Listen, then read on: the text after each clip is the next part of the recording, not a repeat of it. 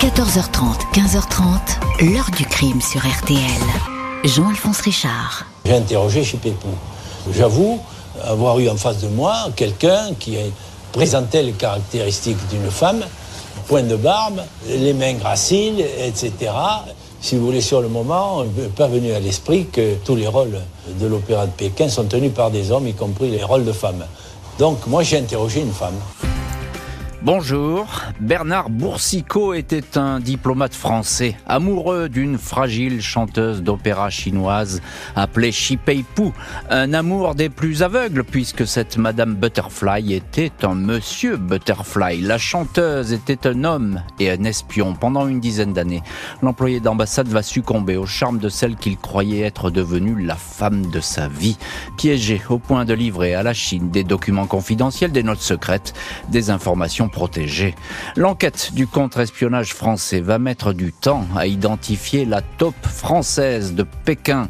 Arrêté, Bernard Boursicot ne va pas seulement avoir la surprise d'être démasqué, il va aussi découvrir avec effarement que sa dulcinée était un homme qui n'avait cessé de lui mentir et l'avait fait tomber dans un piège.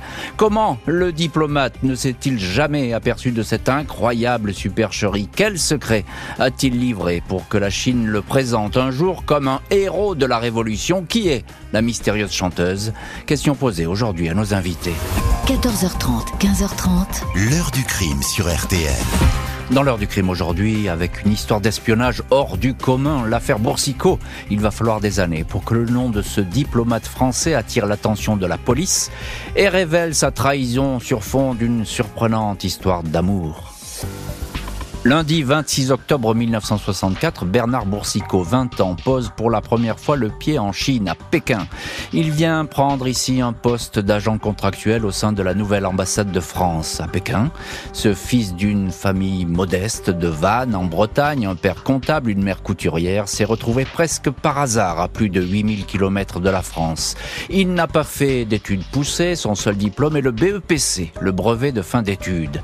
L'armée n'a pas voulu de lui, il a travaillé comme vacataire au ministère des Anciens Combattants, puis postulé par hasard à un poste administratif consulaire qui s'ouvre à Pékin. À l'époque, les examinateurs décrivent alors le candidat Boursicot comme sensible, intelligent, généreux, de rapport agréable. Candidature sympathique, acceptée, il est affecté à la comptabilité, petit gratte-papier parmi les 80 Français et Françaises, dont 22 diplomates qui travaillent à l'ambassade. Décembre 1964, deux mois après son arrivée à Pékin, le comptable Boursicot fait partie des invités d'une grande réception donnée par l'ambassadeur de France, Claude Chaillet. Tout le Pékin politique, intellectuel, artistique est là. Champagne, petit four et conversation feutrée. Une rare occasion pour les Français de discuter avec des Chinois tant le pays est verrouillé. Impossible pour le jeune comptable d'aller visiter Pékin en toute liberté. Le moindre déplacement exige une de laisser passer et de paperasse administrative. Bernard Boursicot ne connaît personne et personne ne lui parle. Je vois arriver un jeune écrivain qui s'appelait Chipeipou. Vêtu d'un costume beige, il était vraiment très élégant, racontera-t-il au magazine Le Mensuel de Rennes. Ce Chipeipou, 26 ans, n'est pas un inconnu de l'ambassade. Chanteur renommé, artiste lyrique, il parle français, il est auteur de livres et d'opéras qui font autorité. Sur scène, sa beauté androgyne, sa voix au perché et son art du travestissement lui permettent d'endosser des rôles de princesse impériale. Je l'ai vu qui écrivait son adresse à quelqu'un, j'ai chipé le papier et je lui ai dit je veux apprendre le chinois avec vous, se souviendra Boursicot. Le français, téméraire à l'idée de connaître le pays, est certain d'avoir trouvé en Pei-Pou son guide. Il ignore alors que le chanteur est un agent des services chinois chargé de recruter des tops, invité partout, cultivé, distrayant, il n'attire pas la méfiance. Bernard Boursicot et Chipeipou deviennent rapidement inséparables. Le chanteur espion fait visiter à l'employé d'ambassade les plus beaux jardins de la ville, l'emmène sur le bord des canaux, commence à lui apprendre les rudiments du chinois. Vous êtes mon meilleur ami, confie le chinois au français. Le jeune comptable est emballé par cette marque d'affection. Cinq mois s'écoulent jusqu'à ce que Boursicot indique qu'il va bientôt être muté dans une autre ambassade. Un soir, Chipeipu l'invite chez lui et lui fait une extraordinaire déclaration. Je n'ai jamais été un homme, je suis une femme mais il faut que vous gardiez le secret. Il raconte que ses parents l'ont élevé comme un garçon, habillé et traité comme tel, car si son père avait avoué que son troisième enfant était une fille, il aurait dû prendre une seconde épouse, tel est l'usage. Le jeune Boursicot voit soudain son amitié se changer en passion brûlante. Il n'a aucun doute sur le fait que Chipeipou soit une femme. Il n'y a qu'à regarder ses mains, sa voix, son regard. Commence alors une relation intime. Lors de ces nuits d'amour, racontera Boursicot, son amante se présente toujours drapée, dans la pénombre, trop pudique, dit-elle, pour se montrer nue. Elle dirige les ébats et les caresses de son partenaire. Il est convaincu de l'avoir déflorée. Il a vu, lors de leur première nuit, une goutte de sang coulait le long de sa cuisse. Un subterfuge. Cinq mois plus tard, alors que le français va bientôt être muté, sa compagne secrète lui annonce qu'elle est enceinte. Elle veut avorter. Il lui demande de garder l'enfant. 13 décembre 65, Bernard Boursicot quitte la Chine à Jeddah, en Arabie Saoudite, où il a été nommé. Il apprend la naissance de son fils, appelé Chidoudou. Et c'est ce qui s'appelle sans doute de l'hameçonnage. Une compagne et désormais un fils, Chipeipou et Bernard Broussicot se sont jurés fidélité. Il va tout faire pour retrouver un poste à Pékin auprès de cette femme qu'il aime, si c'est bien une femme, et il en est convaincu tout début d'une extraordinaire et parfois, il faut bien le dire, rocambolesque histoire d'espionnage. On va voir dans la suite de l'ordre du crime comment le jeune comptable, un brin naïf, hein, il faut bien le dire, va devenir un agent travaillant pour les Chinois. Revenons au tout début de l'affaire, 1964, et la France qui ouvre une ambassade à Pékin. Bonjour Julien Joly. Bonjour. Merci infiniment d'avoir accepté l'invitation de l'heure du crime. Vous êtes journaliste au mensuel de Rennes et vous avez, euh, vous êtes l'auteur d'un dossier spécial Affaire Boursicot, amour, espion et trahison, tout cela au pluriel, paru dans le mensuel, dans votre mensuel en avril 2022. C'est disponible en ligne euh, sur le site du mensuel de Rennes et je conseille la lecture de cette série d'articles de ce, grand feuilleton autour de, Boursicot parce qu'effectivement c'est très euh, éclairant sur euh, cette histoire qui est, on l'a dit, rocambolesque. Alors à l'époque, Julien Joly, présentez-nous euh, Bernard Boursicot. Il n'est pas diplomate quand il arrive en Chine. C'est, je l'ai dit, c'est un gras de papier. Oui, il n'est pas diplomate, euh, c'est un comptable de 20 ans qui a un petit peu d'expérience en Algérie. L'ambassade de France en Chine à cette époque recherchait désespérément un comptable, alors il mhm. l'apprend par un bruit de couloir, et là il y va au culot, il sous-entend qu'il est ami avec le chargé d'affaires à Pékin, Claude Chaillet, et il mhm. est embauché. C'est incroyable, hein, mais c'est une autre époque. Mhm. Alors, les Chinois, euh, ils sont pas encore très ouverts sur le monde euh, à cette époque. la Chine ne fait que s'éveiller, mais ils passent tout de suite à l'offensive en matière d'espionnage. Et ça, dans cette ambassade de France, elle n'est pas très protégée, cette ambassade. On ne le voit pas venir, ce Jipeipou. Non, l'ambassade n'est pas surveillée par le contre-espionnage et euh, ça tombe mal parce que euh, l'espionnage est valorisé depuis des millénaires hein, dans l'art de la guerre en. Chine et euh, dans la Chine de Mao, comme tout régime totalitaire, on a énormément d'ennemis à surveiller, que ce soit les opposants, les indépendantistes, les États-Unis ou encore bah, Moscou qui est la grande rivale de la Chine. Ce Chipeipou, quelques mots pour le présenter quand même. C'est un chanteur, euh, en tout cas il est habillé en homme, euh, il se présente comme un homme. Euh, c'est un chanteur qui a du succès. il a toute une cour aussi assez mondaine avec tous ces expatriés français et étrangers à Pékin. C'est une personne très très charismatique, magnétique, mystérieuse qui, euh, qui parle français et c'est rare d'avoir un lettré qui parle aussi bien français dans un pays très fermé. C'est un petit peu l'interface entre les Français et le monde mystérieux de la Chine. Et c'est pas étonnant que euh, euh va exercer une influence considérable mhm. sur Boursicot, qui est euh, bon, qui est pas très, très bon à l'école, qui a laissé tomber à 18 ans et qui a toujours aimé les romans d'aventure, ce qui faisait d'ailleurs euh, enrager son père. Là, pour le coup, il est face à un véritable personnage de roman. Alors là, effectivement, Chipeipou a mis la main euh, sur euh, ce qu'il considère comme un élément intéressant dans cette euh, ambassade de France. Encore un mot, Julien Joly, parce que ça, vous le, vous le décrivez très bien dans votre article du mensuel de Rennes.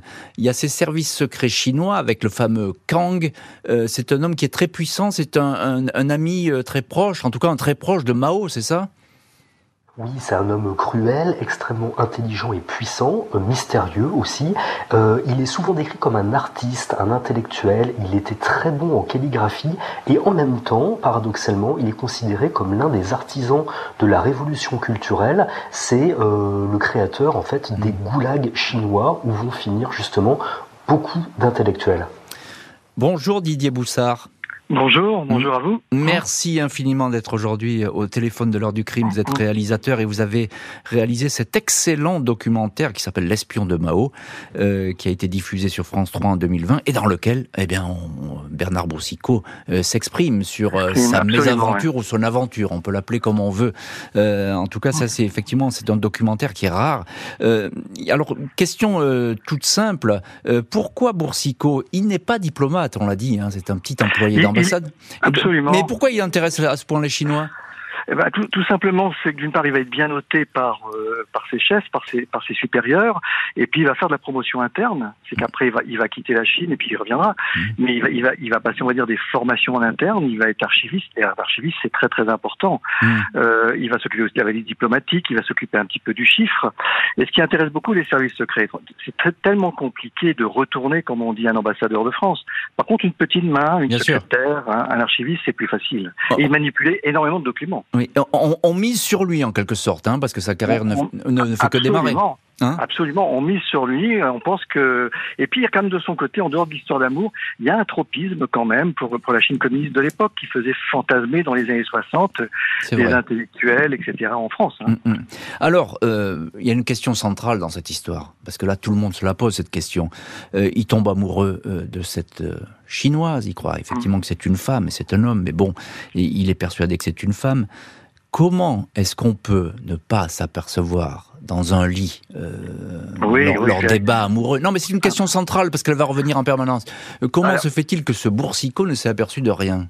Bah moi, d'une part, c'était quand même, on va dire, l'homme qui prenait un peu les choses, enfin, Chipepou qui prenait un petit peu les choses en main, comme on disait. C'est une image, mais elle, elle illustre bien ce qu'elle veut dire. Mais, mais, mais, mais euh, Chipepou faisait partie d'une société secrète. C'est important de dire que Ken qui est évidemment un homme extrêmement cruel, qui avait été formé par Beria, qui va inventer après le goulag chinois, c'est un grand poète, c'est un grand calligraphe, mais c'est surtout un grand érotomane. Il est fasciné par l'érotisme, il collectionne tout ce qu'on va dire de, de, de sextoy euh, et, mm. et, et d'objets de ce genre. Et il a une tradition, c'est qu'il utilise beaucoup de gens, on va dire, pas, pas forcément des espions professionnels, mais des gens du spectacle, des, des, euh, des artistes du cirque, des, des comédiens, des, des acteurs, etc il voyage beaucoup dans le monde et dans l'Empire, et il fera, on va dire, des espèces de partous, des castings partous pour, euh, hmm. pour, pour, pour, pour, sélectionner les gens. Et donc, euh, comment dire, euh, Chipepou apparemment appartiendrait à une espèce de société secrète homosexuelle. Nous, on a un petit peu de mal à comprendre tout ça, qui pouvait rentrer ses testicules à l'intérieur de son ventre, ah et qui pouvait dissimuler son pénis le long de sa cuisse. Alors ça expliquerait effectivement cette, euh, cette euh, absence de vision sur la, la véritable nature sexuelle euh, de, cette, cette, de cet homme dont il est tombé amoureux et dont il croit être une femme, Boursicot. Alors encore un petit mot, Didier Boussard, il y a l'annonce de la naissance d'un enfant. Cet enfant, il, ne, il, ne, le voit pas, Boursicot. Hein. C'est une manière de se l'accaparer finalement. Absolument. Et puis, et puis, il va mettre, il va mettre du temps à le voir parce que quand il va retourner en Chine en 69, on va lui dire que on est en pleine révolution culturelle pour des raisons de sécurité. L'enfant, euh, l'enfant est, chez des paysans, il est mmh. caché dans la campagne, etc., Il mettra du temps. Mais ce qui est assez stupéfiant, c'est que quand, quand l'enfant va venir plus tard en France et qu'il va aller dans le Morbihan montrer à sa maman, donc à la grand-mère, l'enfant, le, le petit-fils, elle va dire oh, il nous ressemble beaucoup, il te ressemble beaucoup. Même la grand-mère va être abusée. Il, ressemble à la famille. Le français va passer quelques années à l'étranger, mais sans jamais perdre le contact avec sa compagne cachée, la mère de son petit garçon. Septembre 1969, Bernard Boursicot, 25 ans, retrouve les locaux de l'ambassade de France à Pékin. Il est monté en grade dans la hiérarchie diplomatique. Il est archiviste. Il s'occupe désormais de la valise diplomatique, bagage protégé, dans lequel transitent notamment documents secrets, rapports confidentiels, photos et films. Ces dernières années, il a gardé un contact étroit avec sa maîtresse, Shi Peipu. Il espère enfin voir Shi Doudou, son fils. Mais le pays en pleine révolution culturelle est en plein marasme.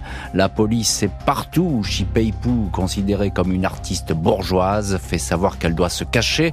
Boursicot sillonne donc Pékin à vélo, habillé en ouvrier, casquette et bleu de travail pour la retrouver. Premier rendez-vous furtif, retrouvailles amoureuses, leur fils n'est pas là, elle a préféré le cacher à la campagne. Quelques jours plus tard, nouveau rendez-vous, mais cette fois, les tourtereaux sont dérangés. C'est une pure, mise en scène. Des hommes surgissent en criant espion espion. Boursicot est séparé de Xi Sheipu. On lui dit qu'à cause de lui, la chinoise va avoir les pires ennuis. Le français se sent coupable, paniqué. Il se met à crier. Nous sommes des amis du peuple chinois. Vive la révolution culturelle. Vive notre cher président Mao. On lui fait alors remarquer que Mao est plus que le président. Il est le soleil. Le français ajoute donc le soleil à midi. Le marché est clair. S'il veut qu'on les laisse tranquilles, lui et sa compagne, il faut qu'il aide la révolution. Il accepte on lui présente deux hommes qui seront ses contacts. Boursicot étant est plein de bonne volonté, il remet de sa propre initiative un premier document volé sur un bureau à l'ambassade, preuve qu'il est bien dans le camp de Mao. Ainsi commença la collaboration de M. Boursicot avec un fonctionnaire du ministère de l'Intérieur chinois, mentionne un rapport de la DST le contre-espionnage français. Bernard Boursicot est pris en main par le Diao Shabu, le service de renseignement du Parti communiste chinois. Il n'est pas un diplomate de haut rang, mais il occupe une fonction intéressante. Il est notamment chargé de détruire le courrier. Il lui est facile de détourner telle note ou tel rapport. Trois fois par semaine, il fournit des documents à ses amis chinois. Il n'hésite pas à puiser dans la valise diplomatique. Il voit, il n'y voit pas de trahison, en quoi est-ce trahir que d'éclairer les Chinois sur le monde, dira-t-il, ajoutant qu'il n'était pas mal à l'aise car on ne lui demandait que des informations sur l'ennemi juré de la Chine, Moscou, l'URSS. Je n'avais pas peur qu'on me découvre, c'était assez exaltant, confiera bien plus tard Boursicot au magazine Le Mensuel de Rennes. On lui répète que grâce à lui, Xi Peipu n'a plus de problème et qu'il verra bientôt son fils. On lui raconte que la Chine est heureuse de compter sur des hommes comme lui. On n'hésite pas à le présenter comme un héros de la Révolution. Boursicot va et vient des postes à Dublin, à Paris. Jamais il ne coupe les ponts avec la Chine. En 1977, le voilà de retour dans la région, archiviste au sein de la représentation française à Oulan-Bator en Mongolie. Il adresse aux Chinois toutes les synthèses qu'il voit passer sur la présence militaire soviétique dans la région. Pour montrer son zèle, il lui arrive aussi de recopier des articles du Monde et du Figaro. Toutes les trois semaines, il vient déposer la valise diplomatique à Pékin, enfin récompensé de ses efforts. Il voit pour la première fois Shidoudou, son fils, 7 ans. Il trouve qu'il lui ressemble. Peipu est ravi de ses retrouvailles. Mars 1981, Bernard Boursicot rentre en France. Il est en poste au Quai d'Orsay. Il a promis à Chipeipu qu'il la ferait venir à Paris. Il fait jouer ses relations. Un an plus tard, sa compagne et son fils sont autorisés à venir séjourner en France dans le cadre d'un échange culturel. Tout le monde vit dans le même appartement, 93 boulevard Port-Royal. Chipeipu a voyagé avec son identité masculine. Elle est officiellement un homme et se présente ainsi à tous les événements culturels. Elle est fréquemment invitée à des soirées mondaines, passe à la radio, à la télé où elle accepte de chanter. Monsieur le jour, Madame la nuit, quand elle rejoint l'appartement de Bernard Boursicot, le seul à être au courant de ce secret intime et plus le seul bientôt, puisque la police, le contre-espionnage français, va s'intéresser à ce chanteur chinois, une chanteuse selon le diplomate, et découvrir le poteau rose. Que va dire alors Bernard Boussicot On va voir tout cela dans la suite euh, de l'heure du crime. On retrouve dans cette émission Julien Joly, journaliste au mensuel de Rennes, euh, qui a publié en 2022 un, un, dossier spécial sur cette affaire Boursicot. Et vous avez, Julien Joly, rencontré à cette époque Bernard Boursicot. Alors, il y avait eu déjà euh, cette mise en scène avec la naissance du petit Chidoudou. Euh, il y a encore cette mise en scène où on fait peur à Boursicot parce qu'on lui dit vous allez tout perdre, vous allez perdre votre femme, vous allez perdre votre fils si vous ne travaillez pas avec la Chine. Qu'est-ce qu'il vous a raconté là-dessus, Boursicot? Il a vraiment rien vu venir en 1969 quand il retrouve la Chine?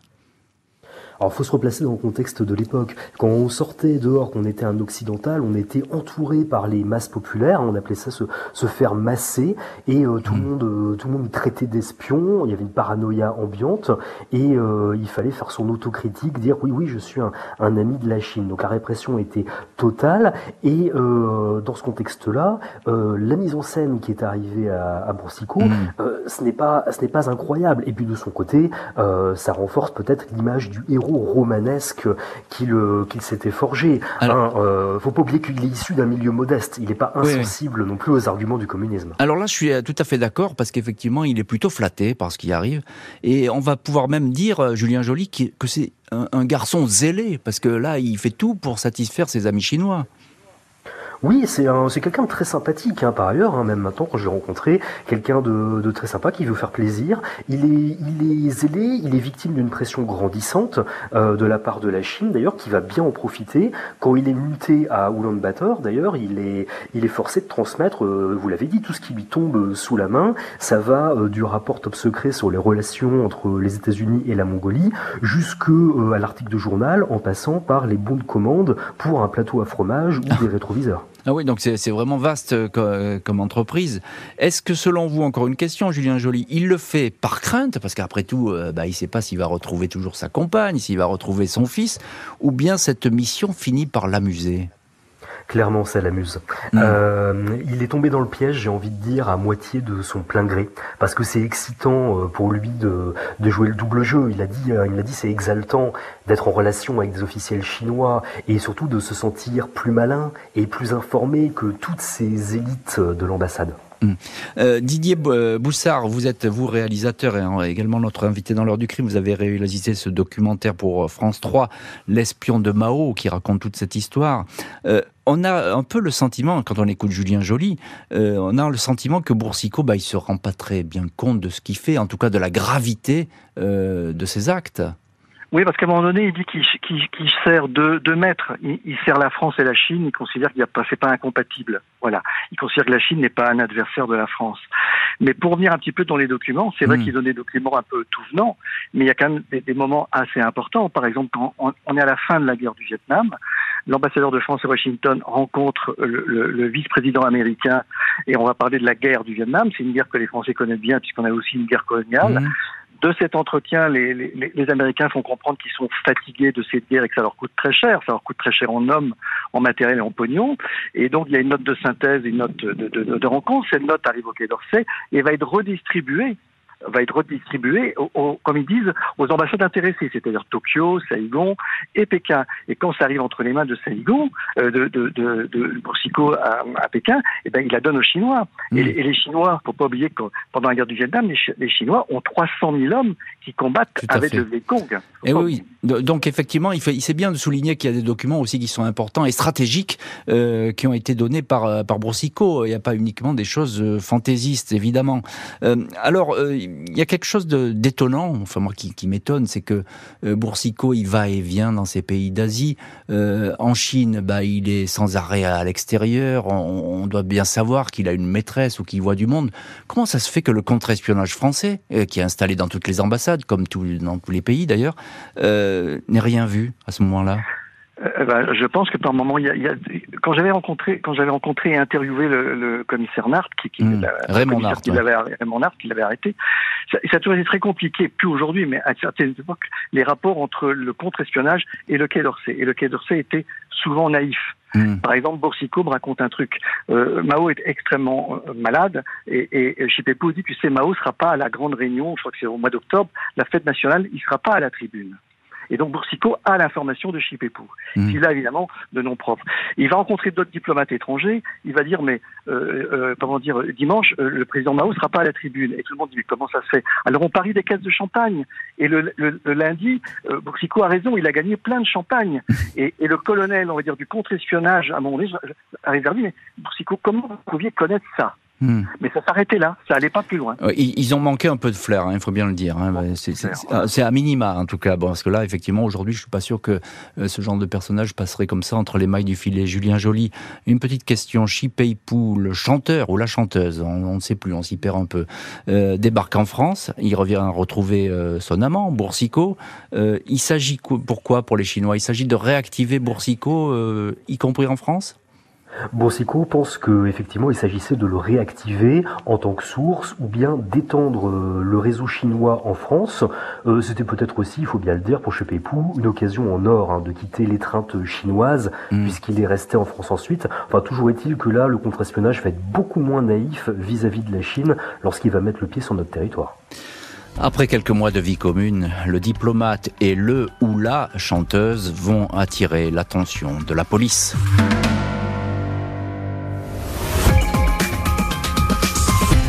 J'estime que je suis le héros de l'histoire la plus euh, idiote du siècle et j'étais tout à fait d'accord pour aider la Chine, euh, communiste ou pas, mais au moins à sortir de son isolement diplomatique.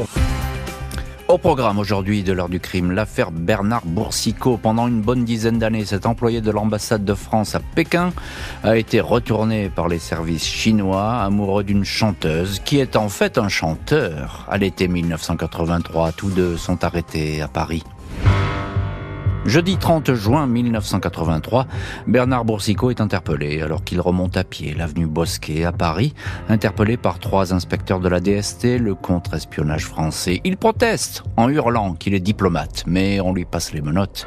Moins d'une heure plus tard, il est en garde à vue. On l'interroge sur ses activités en Chine. Boursicot n'a rien à dire.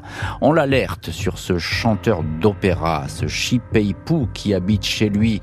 La DST est persuadée que cet artiste mondain qui se rend régulièrement à l'ambassade de Chine à Paris, est un espion. Cette fois, Boursicot craque. Il assure qu'il n'a jamais fait tout ça pour l'argent. Il révèle que Shipeipu est une femme et que le petit garçon est leur fils. Les policiers sont stupéfaits.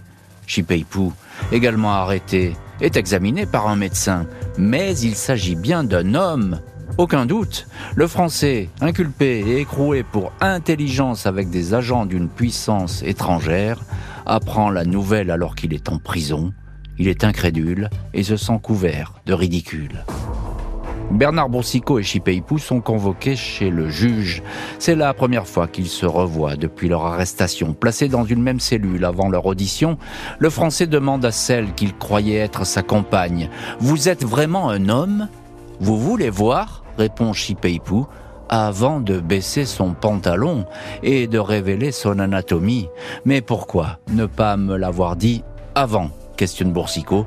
Nous n'avons jamais eu le temps, répond sans hésitation le chanteur. Un psychiatre, l'employé d'ambassade, va se dire abasourdi par sa méprise. Pour moi, à cette époque, c'était vraiment une femme, et c'était le premier amour de ma vie. Et puis il y a eu cet enfant, Chidoudou, il me ressemble. Pour le psy, Boursicot est sincère, mais c'est un homme immature, crédule, fasciné par l'imaginaire et ambivalent sur le plan sexuel. Un couple, le diplomate et le chanteur qui vont comparaître devant la cour d'assises, ils ne trichent pas Boursicot, même si c'est difficile à croire. Didier Boussard, vous êtes réalisateur, vous l'avez euh, rencontré, Boursicot, pour tourner un, un superbe documentaire qui s'appelle L'espion de Mao pour France 3.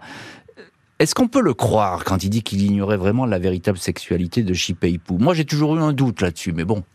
J'ai un, un, doute sur la fin, parce qu'il ne faut pas oublier que c'est important de dire c'est qu'ils ne vivent pas ensemble. Hmm. Ils vivent pas ensemble, et que sur la fin, à partir du moment où il est en Mongolie, il a une relation avec un homme, il est en couple avec un homme. En même temps, il, voit aussi euh, Chipépou. Donc la, situation, on va dire sentimentale, est un petit peu compliquée. Hmm. J'ai un doute sur la fin, mais je pense que tout au début, il, s'est fait avoir. Il s'est fait avoir. Hmm, hmm. Il y a cette scène, euh, Didier Boussard, où, où Chipépou lui révèle son sexe euh, dans cette euh, geôle du, palais de justice. alors c'est lui qui le raconte, hein, mais pour lui, le monde s'écroule à ce moment-là. Ah oui, oui, le monde s'écroule, mais ça va tellement loin qu'après, quand il va retourner en, quand il va retourner euh, en cellule et qu'il entend en écoutant la radio euh, euh, la Matahari chinoise était un homme, il prend, il prend son rasoir et il se, il se tranche la gorge quand même. Va être envoyé. Oui, il fait une tentative de suicide. Ah oui, mais, mais, très sérieuse. Il se coupe et il est, il est quasiment en réanimation. Donc, donc, je pense que le monde s'est effondré d'un coup. Hmm. coup. Euh, euh, Julien Joly, vous, vous l'avez rencontré également, euh, Bernard Boursicot, pour votre dossier spécial paru dans le mensuel de Rennes, et où il s'exprime d'ailleurs longuement. Qu'est-ce qu'il raconte, Bernard Boursicot, sur cette garde à vue et cette arrestation? Parce que je pense qu'il ne s'y attendait pas du tout à être démasqué. Non, il ne s'attendait pas et il, euh, il regrette énormément d'avoir euh, craqué rapidement face à la police. Euh, notamment, la police l'interroge sur des documents transmis à la Chine lors de son passage à Pékin, des mhm. faits qui sont prescrits. Et Boursicot, c'est quasiment lui tout de suite qui va avouer qu'il a transmis des documents à Oulan-Bator qui, eux, ne sont pas couverts par la prescription. Donc, en, fait, s'il avait tenu un peu plus, peut-être qu'il s'en serait mieux sorti. Mhm. Qu'est-ce qu'il raconte sur sa relation avec euh, Pei-Pu à ce moment-là? Il dit euh, qu'il était persuadé que c'était une femme. Il en, il en démord pas. On a l'impression qu'il n'arrive pas à atterrir il s'accroche et on peut le comprendre parce que euh, il, euh, son monde, son monde s'écroule. Euh, une histoire de plusieurs années dans laquelle il a investi beaucoup de son identité, beaucoup de son affect. Alors effectivement, peut-être qu'il avait un doute sur la fin, peut-être qu'il se racontait des histoires. Il s'est demandé sans doute à un moment si Chebepou n'avait pas une malformation, si c'était pas quelqu'un qui avait pris des hormones dans son enfance. On sent bien qu'il y avait quelque chose de, de pas clair, mais en même temps, il avait le cerveau peut-être tellement retourné. Mmh. vous savez, c'est le mystère et l'aventure ça peut être une drogue aussi puissante que le sexe. Mm. Et euh, le cerveau humain est capable d'occulter beaucoup de choses quand on le met dans des bonnes conditions. Le, fait est que la DST euh, arrive à le démasquer. Euh, qu'est-ce qu'il va raconter, Didier Boussard, qu'est-ce qu'il va raconter à la DST Il va admettre euh, absolument tout son parcours et le détailler? Il, va à peu près tout admettre son parcours. Par contre, l'histoire qui est incroyable, c'est qu'en fait, il va, il va pas être pris la, main dans le sac. C'est que quand il sortait des documents de l'ambassade à Pékin qu'il donnait aux Chinois, il les remettait en place. Hmm. Voilà. Ou bien, ou bien c'était l'ambassadeur de France qui détruisait. Il disait, moi, je détruisais les documents en les donnant en chinois. Hmm. Mais il va reconnaître tout son parcours. Il va être, va pas arrêter de parler, il va pas arrêter de parler. Ce qui est important de dire, c'est en fait c'est un espion chinois qui change de camp, qui va parler à Hong Kong aux Anglais, aux Américains. En fait, c'est la CIA qui informe les Français que, que, que, Boursicot est un espion, parce que le contre-espionnage n'avait rien vu, en fait. Eh oui.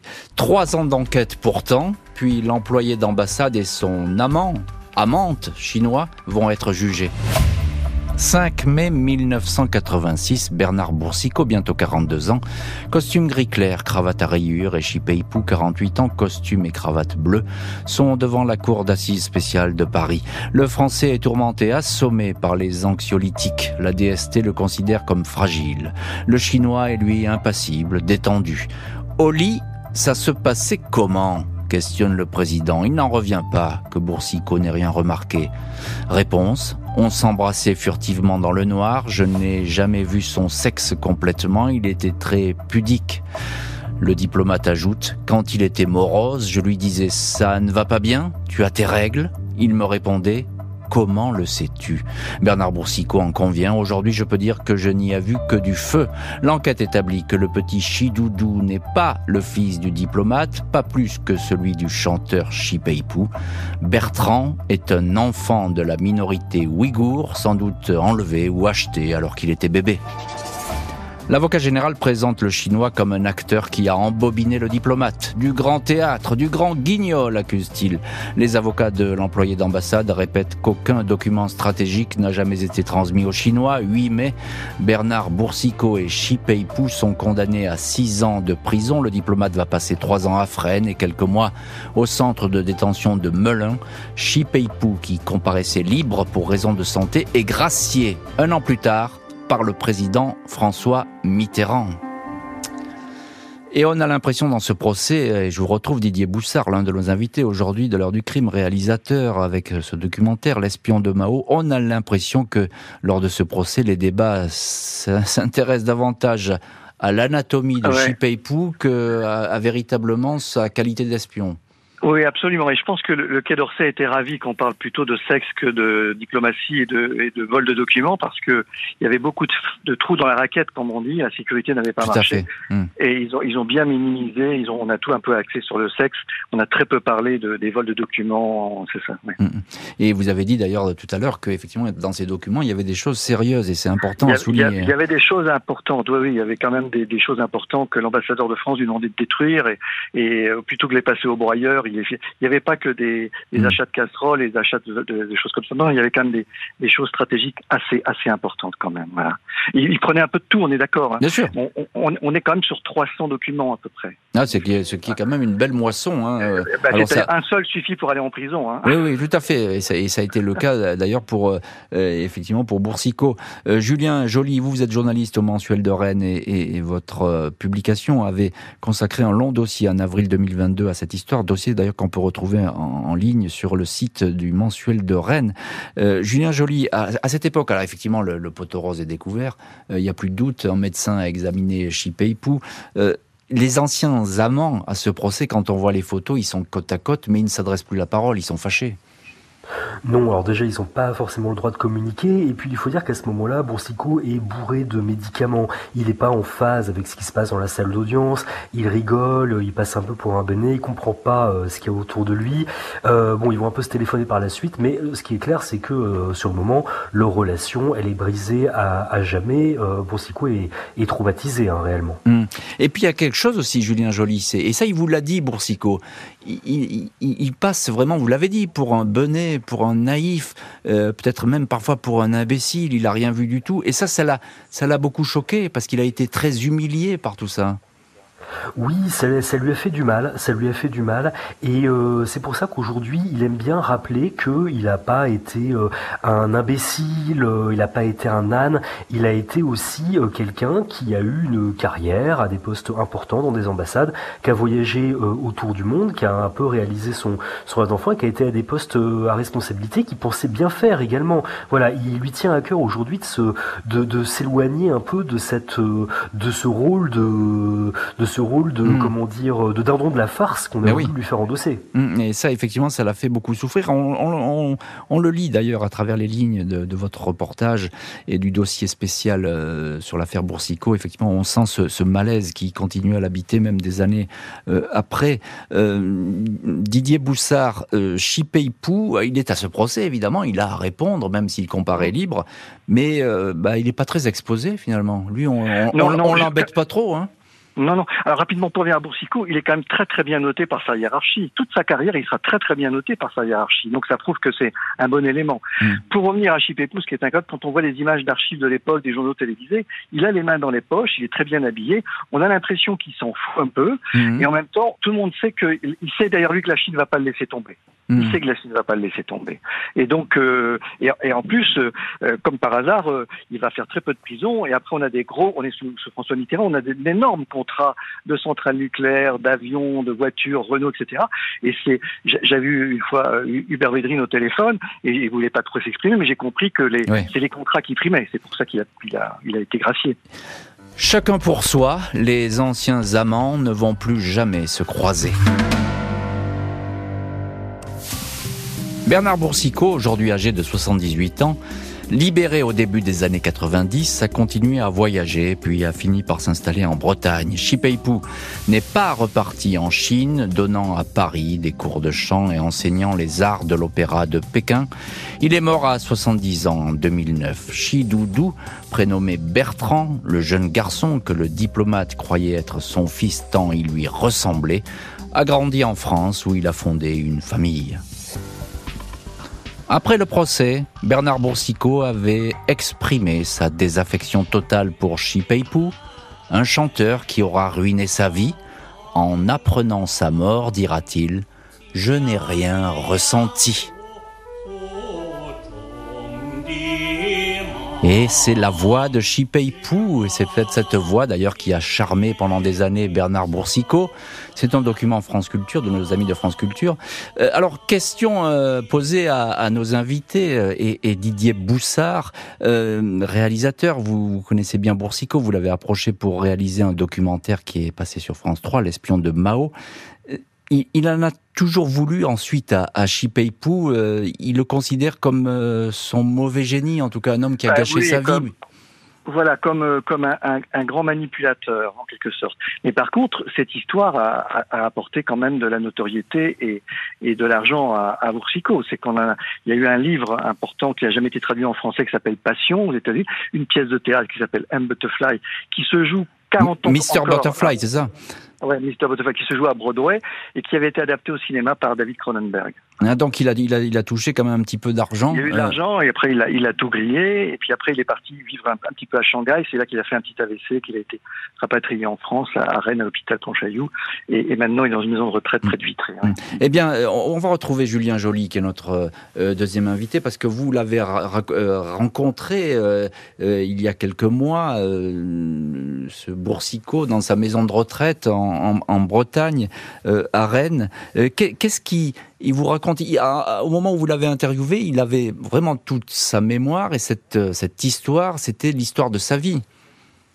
Oui, c'est quelqu'un qui est bon, qui est un peu fatigué effectivement parce qu'il a fait un AVC, mais qui a une excellente mémoire et qui a un esprit d'escalier, c'est-à-dire qu'il va commencer à raconter une anecdote et puis il va embrayer sur une autre et encore une autre parce que ça lui évoque encore autre chose et il va finir par une petite blague sur les soviétiques et repartir après dans le fil de son histoire. Donc c'est quelqu'un de c'est quelqu'un de très bavard qui a qui a plein euh, qui a plein d'histoires à, raconter, qui est toujours euh, qui est toujours ravi de, de les dire. Hein, mmh. Son histoire ne se résume pas uniquement à, à cette euh, affaire au cobolesque d'espionnage. Euh, il, a, il a aussi voilà plein d'autres aventures à raconter, mais effectivement celle-là il la raconte volontiers à qui veut l'entendre. Qu'est-ce qu'il a fait après ces années de, prison? Là il a assez souffert d'ailleurs, il, le dit en, prison. Hein.